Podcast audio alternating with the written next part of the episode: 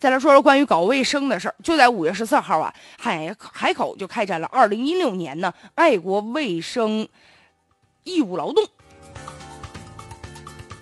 据说呢，有一些领导率领着全市的一些干部，还有近万名穿着马甲。还有呢，戴着小红帽的志愿者一起到这个小区啊、街道啊去清理这个卫生去了。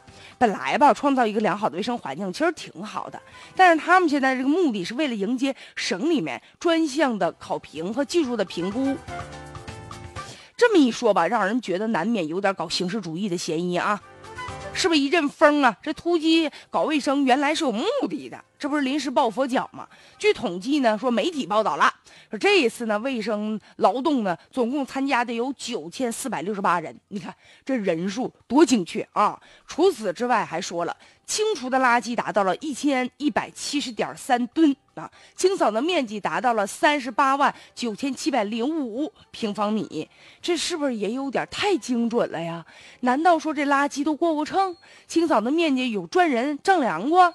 再说了，如果说一次清理垃圾就能清理出一千一百七十点三吨，那看似大扫除确实是有成绩，可从另外一个角度，咱们想想，这座城市平时得多脏啊！这也折射出啊，相关的这个职能部门平时是不是责任落实不到位啊？因为作为一个城市啊，日常的清扫和保洁那是有城市的环卫部门专门进行负责的呀。如果说平时的监督到位了，何必说搞这么大动静啊，突击去进行清扫呢？其实啊，城市的卫生靠的是平时平时的工作，而且呢，宣传的方式要多一点，让大家增进这个环保的意识呀。然后呢，平时在公共区域的这个环卫呢设施要投入的多一点啊，让这环卫工人的数量多一点，给他们多开点工资，提高点待遇。